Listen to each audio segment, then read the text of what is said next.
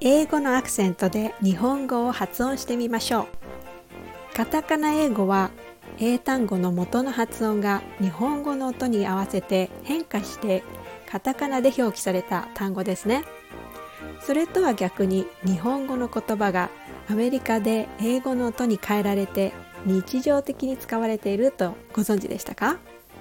例えば karate 空手呪術柔術柔道柔道カリオケカラオケ絵文字絵文字ハバチ火鉢テパニヤキ鉄板焼きチェリヤキ照り焼きブートン布団。うまみ。うまみ。豆腐。豆腐。先酒。スドク数読津波津波日本人には簡単でもアメリカ人には発音するのが難しいということもありますね。